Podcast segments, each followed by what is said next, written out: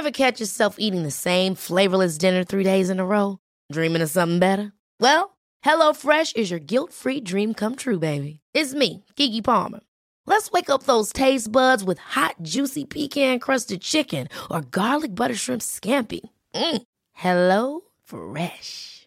Stop dreaming of all the delicious possibilities and dig in at HelloFresh.com. Let's get this dinner party started.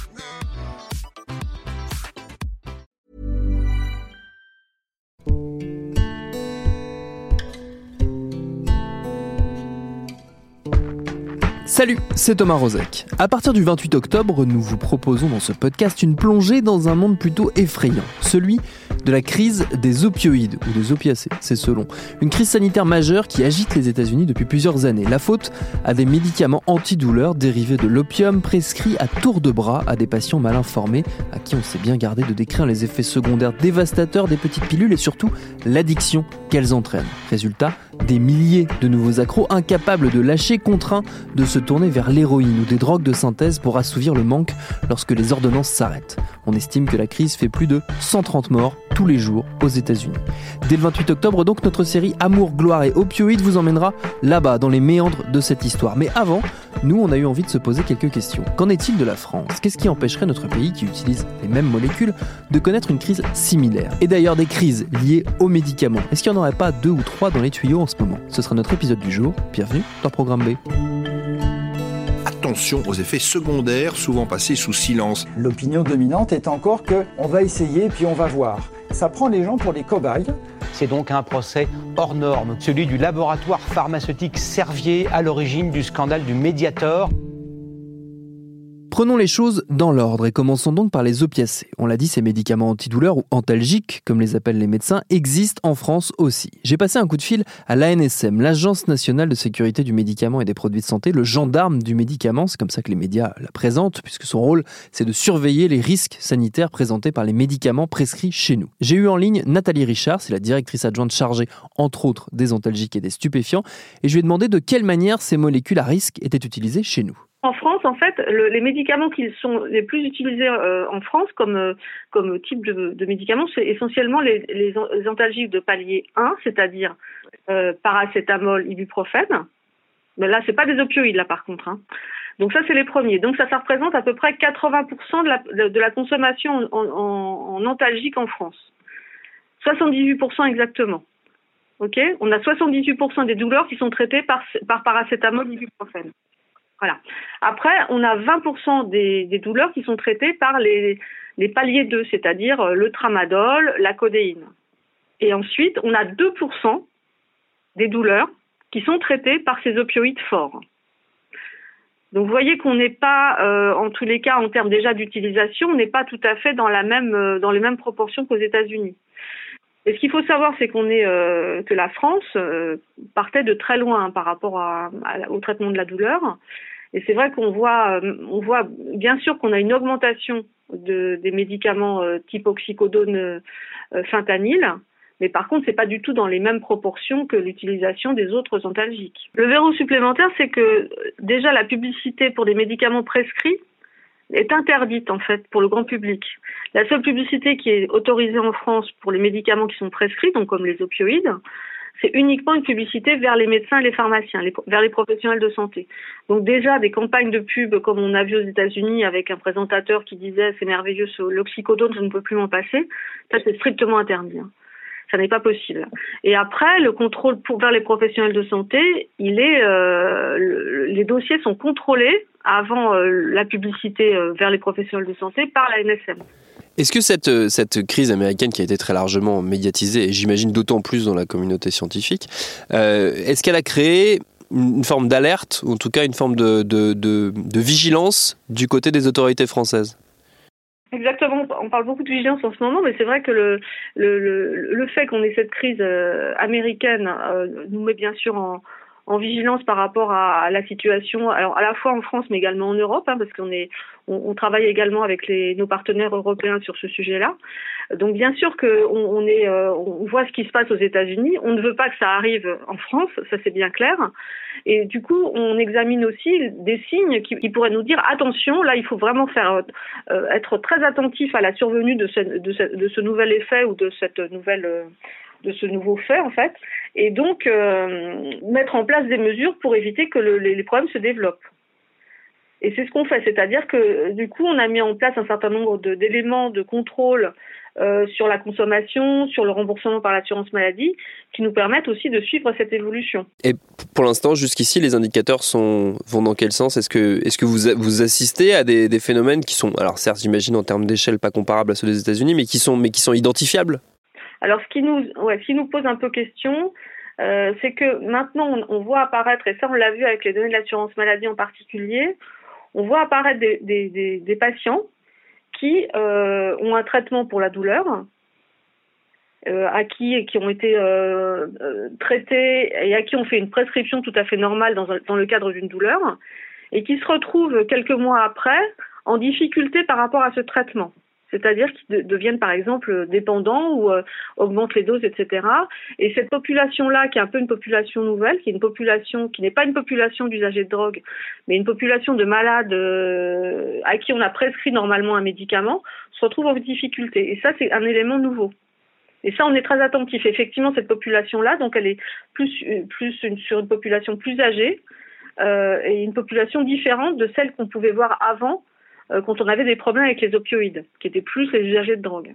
Quelles sont du coup les solutions euh, imaginées pour, euh, pour endiguer ou pour éviter qu'on se retrouve dans une situation qui soit comparable à celle des États-Unis? Est-ce que ça, ça, se joue au niveau des médecins qui prescrivent, au niveau des, des pharmaciens éventuellement? À, à, quel niveau ça peut se jouer ça se joue à tous les niveaux en fait. Tout le monde est, euh, tout le monde est acteur responsable de, de, de la, pour la prévention de cette crise. C'est-à-dire qu'on est à la fois bien sûr, euh, les prescripteurs ont un rôle fondamental justement par, rapport à la prise en charge des patients et un rôle notamment pour évaluer euh, justement s'ils euh, si observent chez leurs patients euh, l'apparition d'une dépendance, qu'ils soient extrêmement vigilants, qu'ils puissent orienter leurs patients.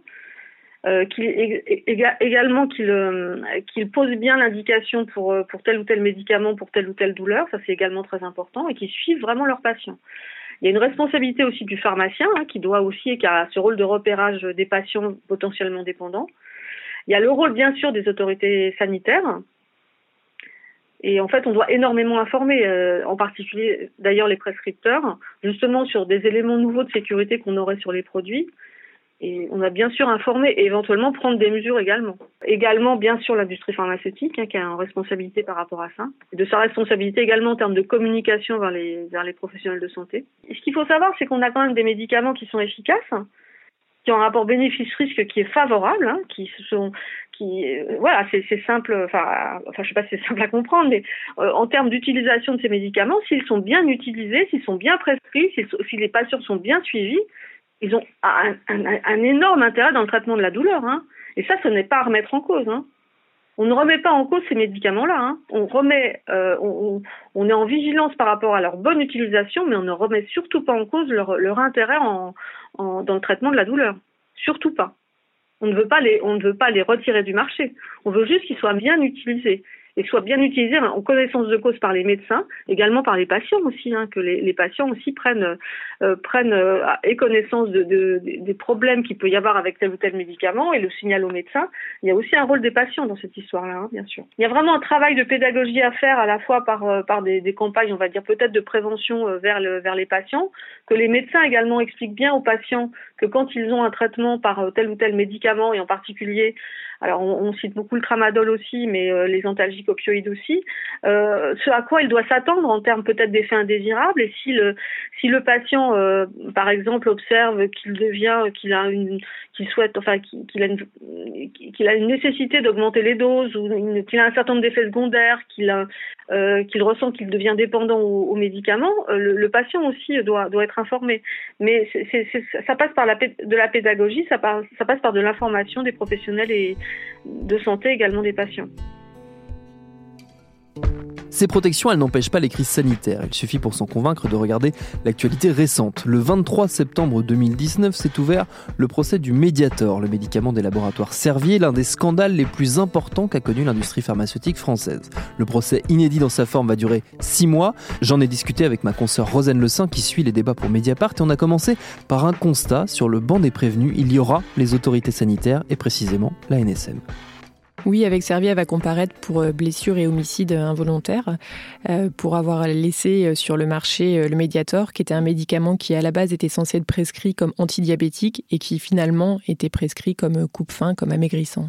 Est-ce qu'on peut raconter un peu, très brièvement, l'histoire du Mediator, qui est, le gros scandale sanitaire de ces dernières années en France et qui a révélé surtout des modes de fonctionnement assez inquiétants, des, des rapports d'intérêt entre les labos, les médecins, et qui finalement euh, pesait sur les patients euh, Le laboratoire euh, français Servier euh, produisait deux médicaments, l'isoméride et le pondéral, qui sont des dérivés de l'amphétamine. Euh, leurs risques pour le cœur et pour les poumons ont été prouvés. Donc en 1997, ils ont été interdits. En revanche, le Mediator, qui était commercialisé depuis 1976 donc comme antidiabétique, lui est passé entre les mailles du filet puisqu'il n'avait pas l'indication officielle coupe-fin. Donc il a continué d'être vendu jusqu'en 2009.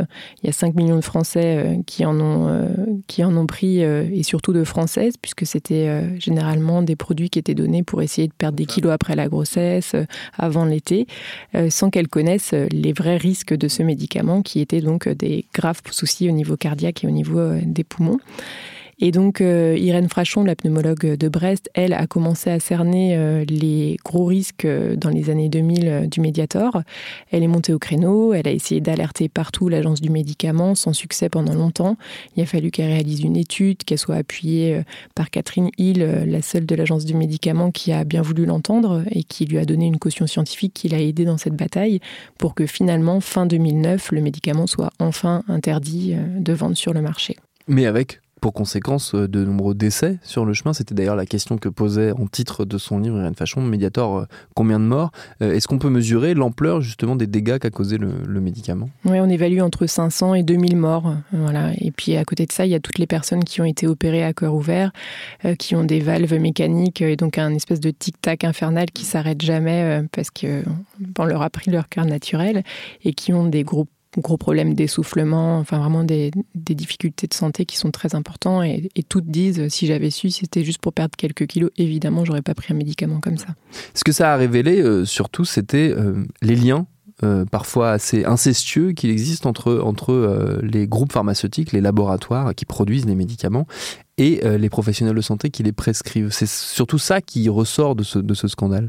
Oui, alors c'est sûr que dix ans après l'interdiction, quand on lit le dossier d'instruction, euh, qui fait quand même, euh, enfin l'ordonnance de renvoi fait 677 pages, on a l'impression de lire un polar tellement c'est gros, euh, tellement les personnages, leur lien d'intérêt entre les experts de l'agence du médicament qui sont payés par le laboratoire Servier, qui ont leurs femmes qui travaillent au laboratoire, ça paraît vraiment énorme comme lien d'intérêt et qu'ils étaient quand même membres des institutions qui faisait perdurer l'autorisation de mise sur le marché du médiateur, donc au sein de l'agence du médicament, qui est le gendarme du médicament, qui est censé prévenir euh, et protéger la population contre les risques sanitaires, ça paraît vraiment grave. Alors c'est sûr, il y a eu des améliorations depuis, c'était tellement criant que euh, depuis, euh, il y a eu une loi anti-cadeau qui a été mise en place. Donc notamment, les entreprises pharmaceutiques doivent déclarer tous les liens d'intérêt, que ce soit les repas, les contrats de consultants, etc., qu'elles ont avec les médecins et les autres professionnels de santé, tous les acteurs de santé en, réalité. Et ça permet au moins d'avoir une trace, effectivement, euh, bah, des liens qui sont entretenus entre l'industrie pharmaceutique et les professionnels de santé. Parce que justement, ces liens, ils ont, ils ont des effets très concrets. Je crois que tu as, retrouvé toi, une étude américaine, puisqu'on parlait de la crise des opioïdes aux États-Unis euh, au, début de cet épisode. Euh, euh, qui montrait la simple influence qu'un repas pouvait avoir euh, sur la prescription de médicaments par la suite. Oui, c'est ça. Aux États-Unis, les euh, firmes pharmaceutiques productrices d'opioïdes qui ont offert des repas, des petits cadeaux aux médecins, ces médecins qui ont reçu ces avantages ont prescrit l'année suivante 10% de plus de médicaments à base d'opioïdes. Et effectivement, c'est ce qu'on appelle la reconnaissance du ventre. le moindre croissant qui est donné aux internes par l'industrie pharmaceutique quand ils sortent d'une longue nuit de garde, ça joue.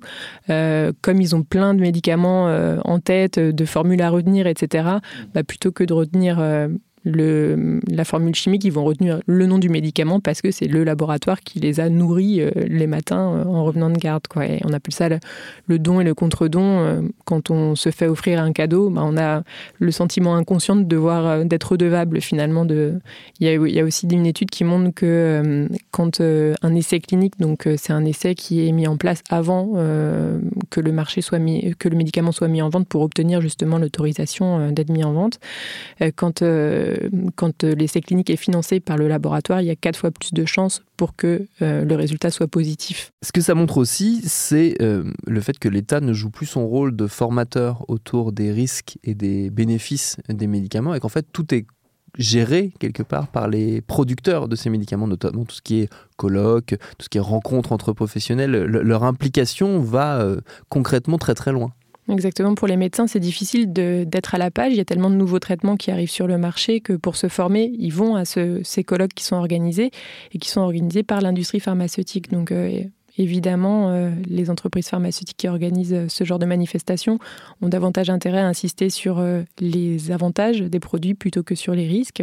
Et comme les médecins, leur job, c'est vraiment de calculer cette balance bénéfice-risque. Est-ce que ça vaut le coup de prescrire par rapport aux effets secondaires, puisque tous les médicaments ont des effets secondaires, ben, ils, restent influencés par une, partie prenante, en l'occurrence le producteur du médicament. Le médiateur, l'affaire du médiateur, ce n'est pas un cas isolé euh, en France. Il y a d'autres euh, scandales sanitaires du même type qui vont arriver eux aussi potentiellement devant les tribunaux, en tout cas qui vont nécessiter une réparation financière éventuelle de certains laboratoires. Il y, a, il y a notamment deux dossiers qui sont, qui sont dans l'actualité en ce moment. Oui, alors le procès du médiateur, il a cette particularité d'être euh, un jugement au pénal, c'est très rare parce qu'il faut vraiment réussir à prouver qui savait quoi et quand. Euh, donc euh, c'est vraiment pour ça qu'il est, qu'il est d'une si grande ampleur par le nombre de parties civiles. Il y en a près de 2700. Enfin, c'est vraiment un procès énorme qui va durer six mois, titanesque. en revanche, sans aller sur le terrain du pénal, les associations de patients maintenant se dirigent vers d'autres procédures judiciaires et notamment il y a deux médicaments, deux associations de patients qui ont attaqué des laboratoires pour défaut d'information sur les risques encourus. Donc justement, on en parlait, euh, la fameuse balance bénéfice-risque. Donc ces deux médicaments, c'est l'Androcure, qui est produit par le laboratoire allemand Bayer, et puis le Propecia, euh, qui est produit par euh, MSD.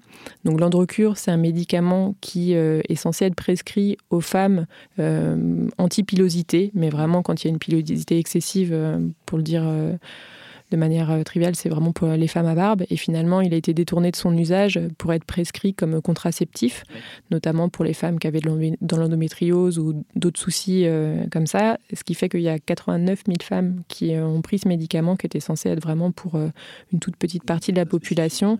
Et en 10 ans, il y a eu 500 tumeurs au cerveau qui ont été provoquées par ce médicament. Ça a été prouvé. Donc ça, c'est le premier. Et puis le deuxième, le Propecia, c'est un médicament qui est prescrit anti-calvitie et qui finalement euh, a des chances de provoquer des dépressions, euh, des crises suicidaires et puis euh, des troubles sexuels. là encore, c'est un médicament esthétique. toutes les victimes que j'ai interrogées me disent bah, vraiment si j'avais su, j'aurais mis un chapeau ou si j'avais su, en tout cas, je l'aurais pas pris si c'est pour, pour avoir tous ces problèmes de santé ensuite. quoi. Est-ce que ça a changé l'attitude des patients justement vis-à-vis -vis des labos? Est-ce qu'on demande plus réparation aujourd'hui qu'on ne le faisait avant? En tout cas, les patients sont plus méfiants, euh, puisque avant euh, il y avait des effets euh, négatifs, mais on les connaissait moins. depuis le Mediator, il y a eu le scandale de la dépakine, cet anti-épileptique qui a été prescrit aux femmes enceintes et qui provoque des malformations ou des troubles neurodéveloppementaux comme l'autisme aux enfants. il y a eu donc plusieurs soucis, euh, ce qui fait qu'il y a une crise de confiance en fait. Maintenant, dès qu'il y a le moindre changement, euh, on n'a plus forcément confiance euh, au laboratoire producteur. C'est ce qui s'est passé avec le lévothyrox aussi. ce qui a changé aussi, c'est que les associations ont compris le rôle de la pression médiatique et ont plus tendance à alerter les journaux et les médias qui, eux, effectivement, relaient assez facilement ce type d'histoire. Oui, alors c'est pas évident en plus parce que comme ce sont, ce sont des problèmes de santé, avant euh, le domaine de la santé était vraiment euh, réservé euh, au monde sacré des blouses blanches. Depuis le scandale du médiateur, Irène Frachon a vraiment beaucoup joué dans ce rôle de trait d'union entre les patients et les médecins et euh, elle euh, donne des conseils maintenant finalement aux autres lanceuses d'alerte, euh, typiquement Marine Martin qui, lutte contre les soucis provoqués par la dépakine et, pour que les victimes se fassent indemnisée correctement.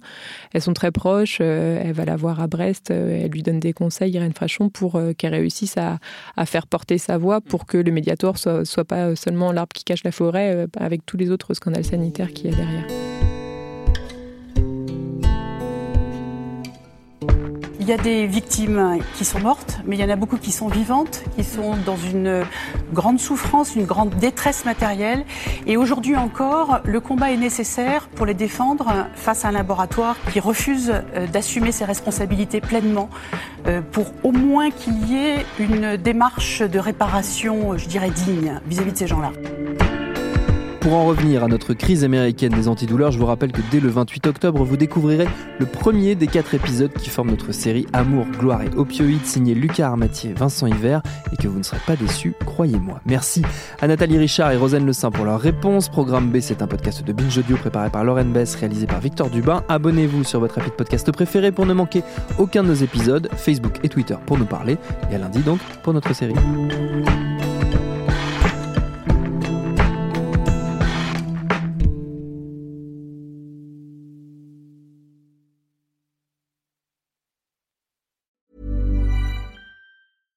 Even when we're on a budget, we still deserve nice things. Quince is a place to scoop up stunning high-end goods for 50 to 80% less than similar brands. They have buttery soft cashmere sweaters starting at $50, luxurious Italian leather bags, and so much more. Plus, Quince only works with factories that use safe, ethical, and responsible manufacturing. Get the high-end goods you'll love without the high price tag with Quince. Go to quince.com/style for free shipping and 365-day returns.